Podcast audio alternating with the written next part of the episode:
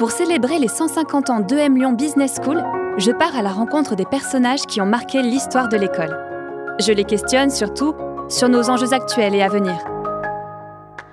Ce soir, direction Lyon, en 1972. J'ai rendez-vous avec le président de la Chambre de commerce Léon Payon pour parler des nouvelles routes de la soie. Bonne écoute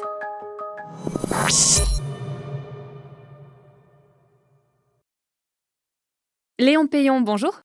Bonjour madame. Merci de me recevoir. Je m'intéresse à l'histoire d'EM Lyon Business School, que vous connaissez mieux sous le nom d'École supérieure de commerce de Lyon. Mon objectif, entre autres, est de comprendre comment cette école s'insère dans son environnement. J'ai remarqué que son histoire était intimement liée à celle de la soirée lyonnaise. Or, j'ai discuté aussi avec Henriette Jeanne Letourneau, qui m'expliquait que la soirée lyonnaise était en déclin. Alors, je viens vous voir, vous, pour que vous nous expliquiez ce qui a provoqué ce déclin. Moi, je ne pense pas que le déclin des soirées soit si clair qu'on le prétend. Ce qui est incontestable, c'est qu'elle n'a plus désormais l'aura qu'elle avait par le passé. Mais la réalité, c'est que la physionomie du commerce des soirées a beaucoup changé ces derniers 50 ans. Je dirais même qu'en moins de 50 ans, la soirée lyonnaise a plus évolué qu'au cours des quatre siècles précédents. Et aujourd'hui, sous un nom ancien, elle offre une réalité entièrement nouvelle. La mécanisation des métiers à tisser a considérablement réduit les besoins en ouvriers, ce phénomène a entraîné la délocalisation des soieries dans les régions voisines, et les productions étrangères ont constitué un frein important pour l'activité.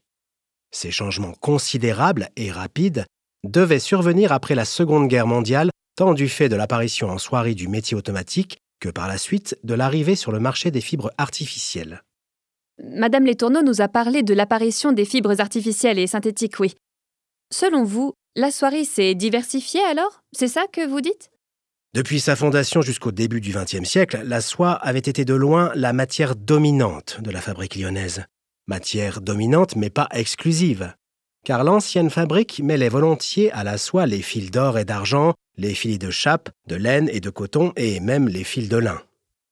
Cette vocation de la soierie à accueillir d'autres matières que la soie et à les traiter selon ses techniques et son génie propre est donc ancienne, et il y a là un fait extrêmement important.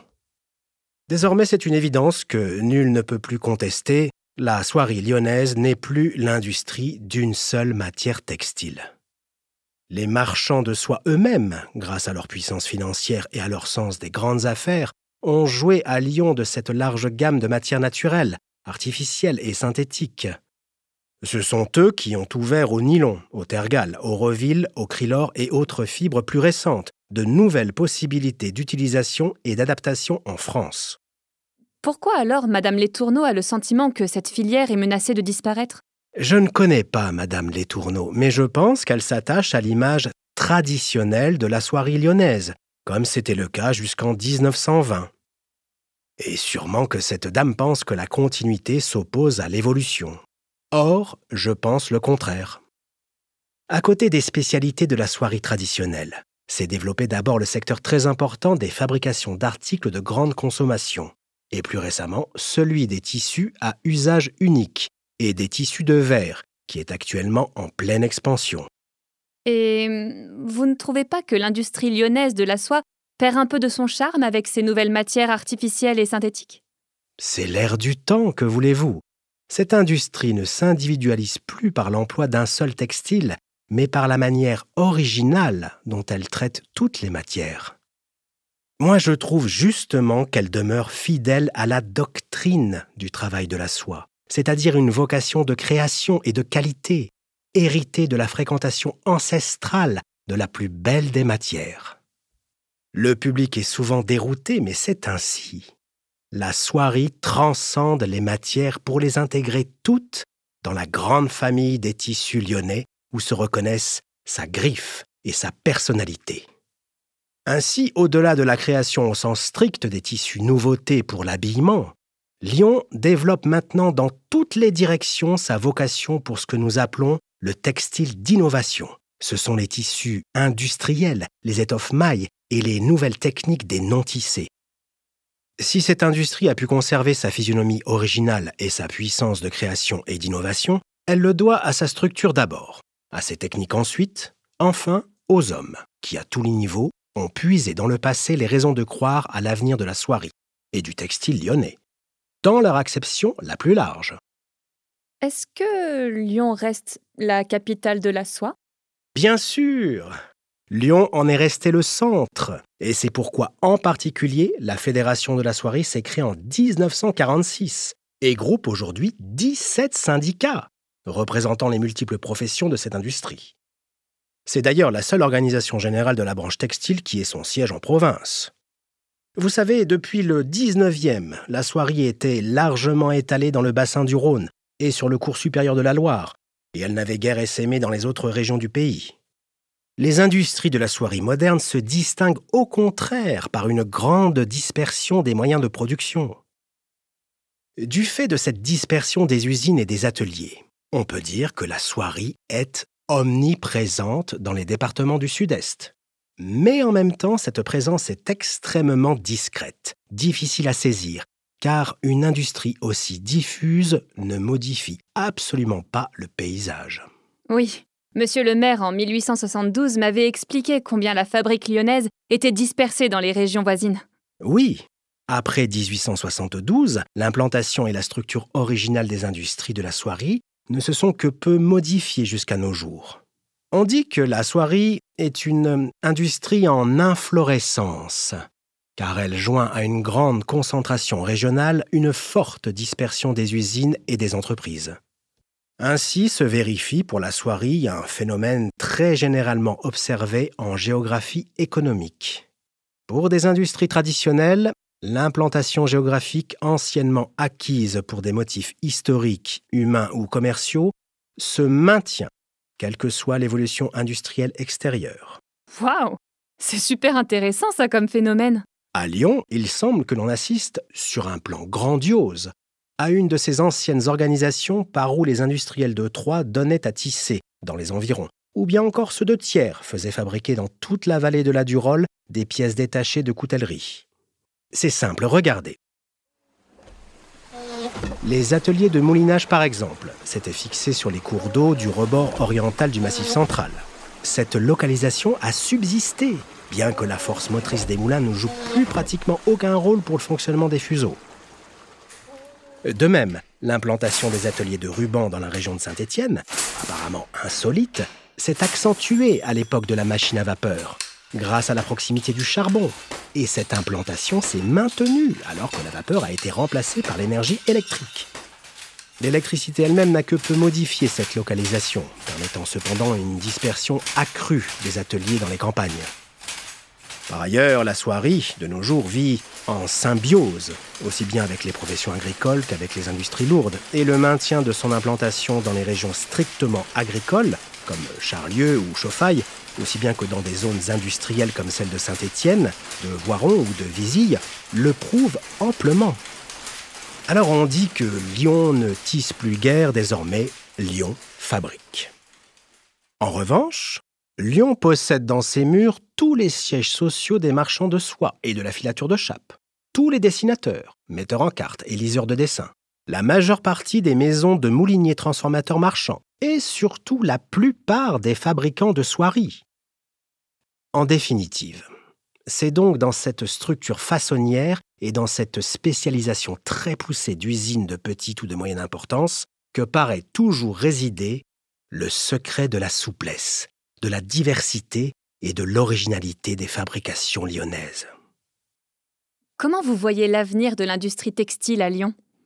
Eh bien, du fait de l'évolution économique et technique, la pression de la compétition textile européenne et internationale, la concentration importante des firmes et des moyens de production, il est clair que la Chambre, les industriels de la soierie ainsi que leurs organisations professionnelles s'interrogent beaucoup sur ces structures, sur les adaptations nécessaires et les moyens de maîtriser une évolution souvent trop subie pour repartir ensuite de l'avant. Cette évolution de plus en plus rapide depuis dix ans entraîne toute une série de conséquences. La production pour le moulinage texturation a triplé depuis 1960, alors que le nombre d'entreprises a diminué de moitié. Or, il s'agit d'investissements coûteux, accessibles seulement à des firmes importantes, d'où une tendance toujours croissante à la concentration. Pour la fabrique et le tissage, la production en tonnage s'est accrue de 50% en 10 ans, Et dans le même temps, le nombre de fiables s'est également réduit de plus de moitié. Il n'en demeure pas moins que la division plusieurs fois séculaire du travail entre fabricants donneurs d'ordre et façonniers tisseurs pose depuis des années déjà d'épineux problèmes à la profession. Nombre de maisons, surtout dans le domaine de la soierie traditionnelle, ont disparu sous les coups de boutoir des crises conjoncturelles successives, des crises cycliques dont la fréquence est de trois années, dit-on pour le textile. Dès lors, la question majeure est de substituer à cette structuration spontanée et sauvage imposée par la pression économique, une évolution volontariste et concertée, afin de faire face à la compétition internationale et à la libéralisation de plus en plus poussée des échanges mondiaux.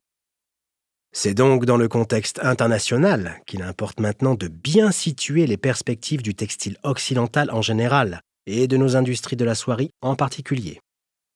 Je peux vous dire qu'en 2022, la soie est, est une industrie vivante, exportatrice, et peut-être même à l'avenir prometteur.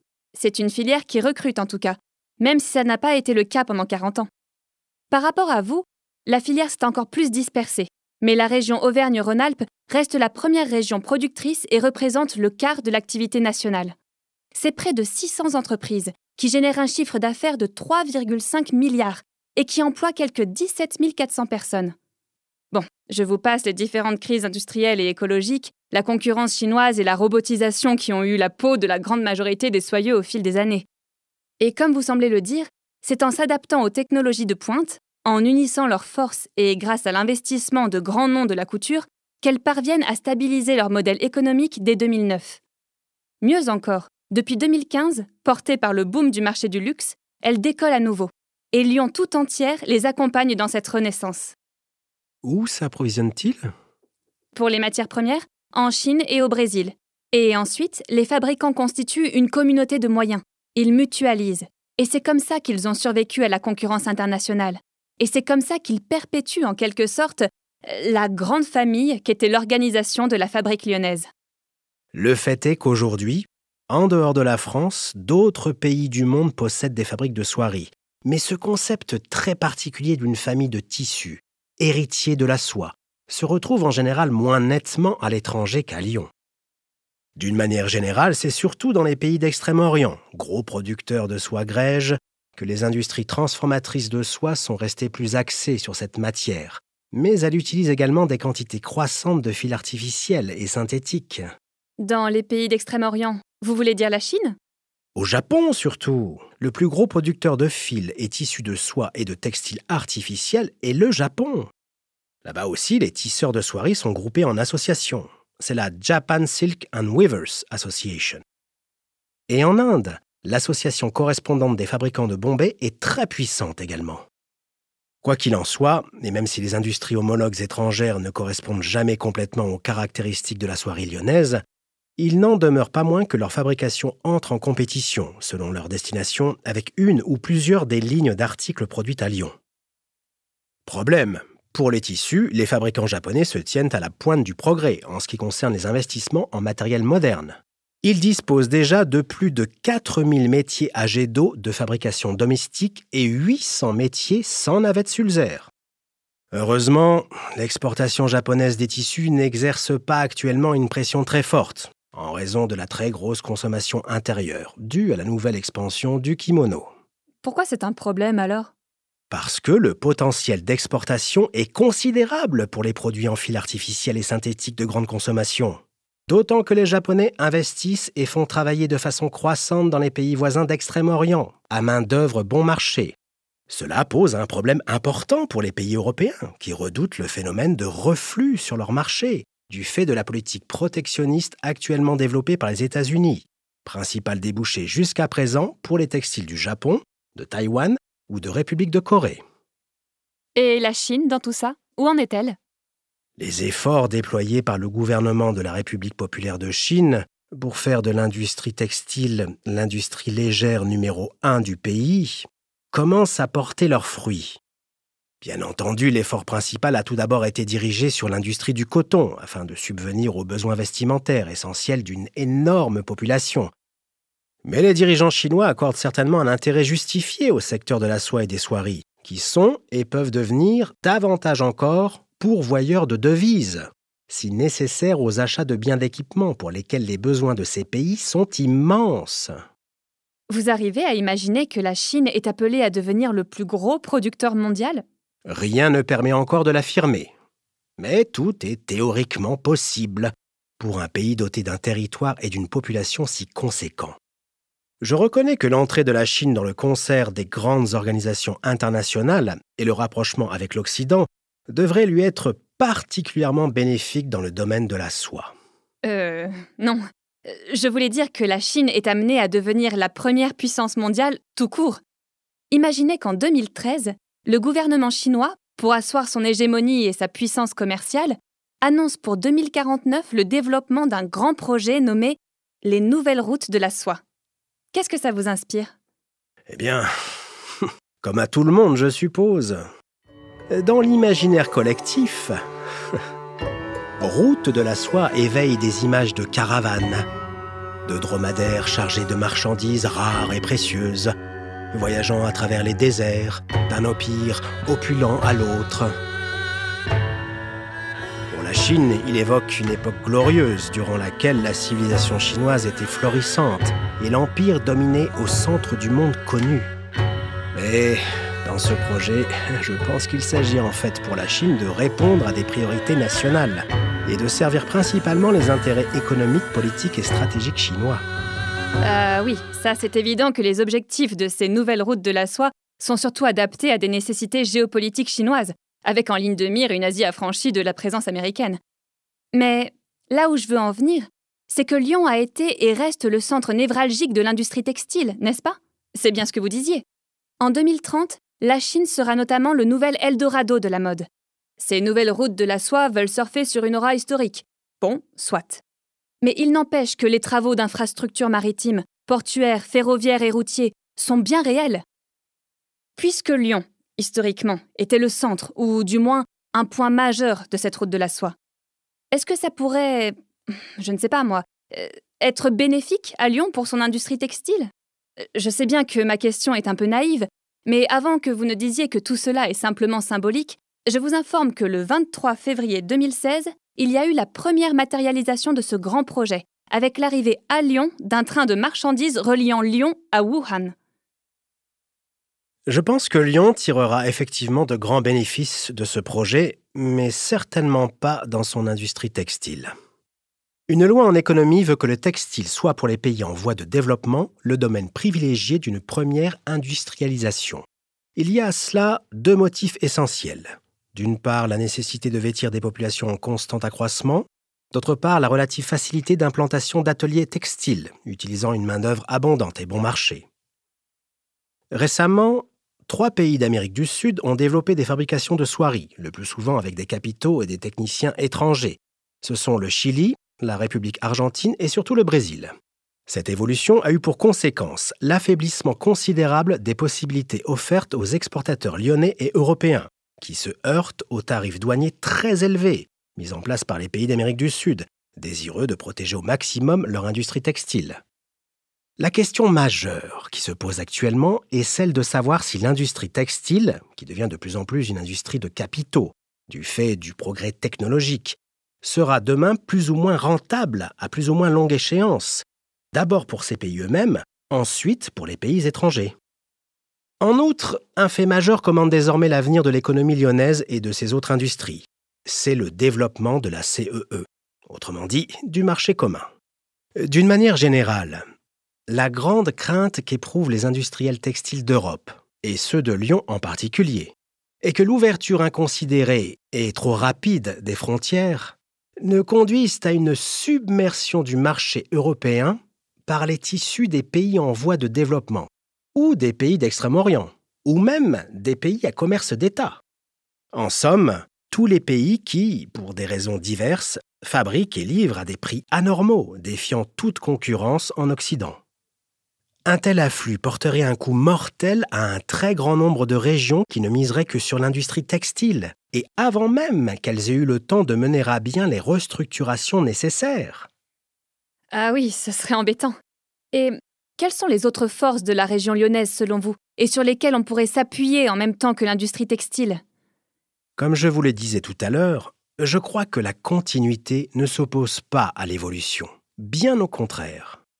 Historiquement, Lyon est une ville de foires, de négoces et de banques. Ensuite, nos soyeux et nos canuts ont fait la gloire et la richesse de Lyon durant des siècles, n'est-ce pas? Des innovations à répétition, des vies de dur labeur ont toutes contribué à construire et participer à l'hégémonie lyonnaise. Je pense à la chimie, je pense à la culture, aux arts, aux services, à la médecine. Les progrès de la chimie ne sont-ils pas les résultats de lentes opérations de nos soyeux pour obtenir les soies les plus belles et les plus colorées? Cela a aussi profité aux arts et à la culture. Et en matière de médecine, le tulle gras d'Auguste Lumière, n'est-ce pas l'innovation qui succède aux ingénieuses élaborations du fil de tulle? Ce sont tous ces secteurs dynamiques qui constituent aujourd'hui la vraie force de l'industrie lyonnaise, et c'est sur cet ensemble d'activités qu'il convient selon moi, de rassembler nos efforts. La chimie? C'est vrai, grâce au Canut, Lyon est devenu ce qu'on appelle la vallée française de la chimie. Et à mon époque, 25% de la recherche et développement national est concentré sur le territoire de la vallée de la chimie, un des premiers pôles européens de la chimie et de l'énergie.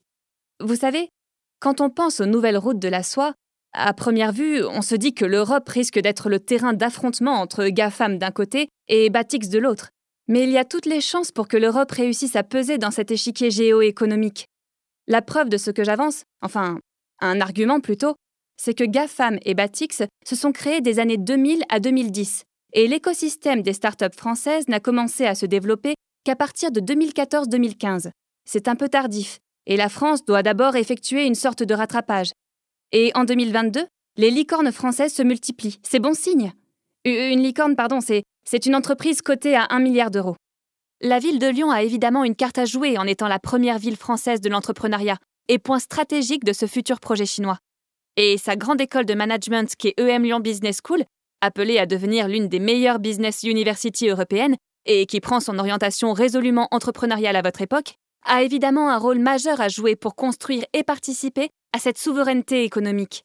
Un bon exemple, c'est l'entreprise Sorar, à peine sortie de l'incubateur, et déjà trois fois licorne. Bien. Monsieur Payon, je vous remercie pour vos conseils et vos explications. À vrai dire, j'étais pas sûre d'avoir une réponse à cette question sur les nouvelles routes de la soie. Merci à vous et à bientôt. L'émission est finie pour aujourd'hui. J'espère que ça vous a plu. Bon, le mystère reste entier sur ce que seront réellement les nouvelles routes de la soie, mais Léon Payon semble assez confiant. Ce podcast vous est proposé par EM Lyon Business School, avec Hugues Louagie dans le rôle de Léon Payon, Juliette Père, moi-même, dans le rôle de Mia, le studio Audiovisite pour les prises de voix, à l'écriture et à la réalisation, Naguib Boufraï de l'émission Capsule.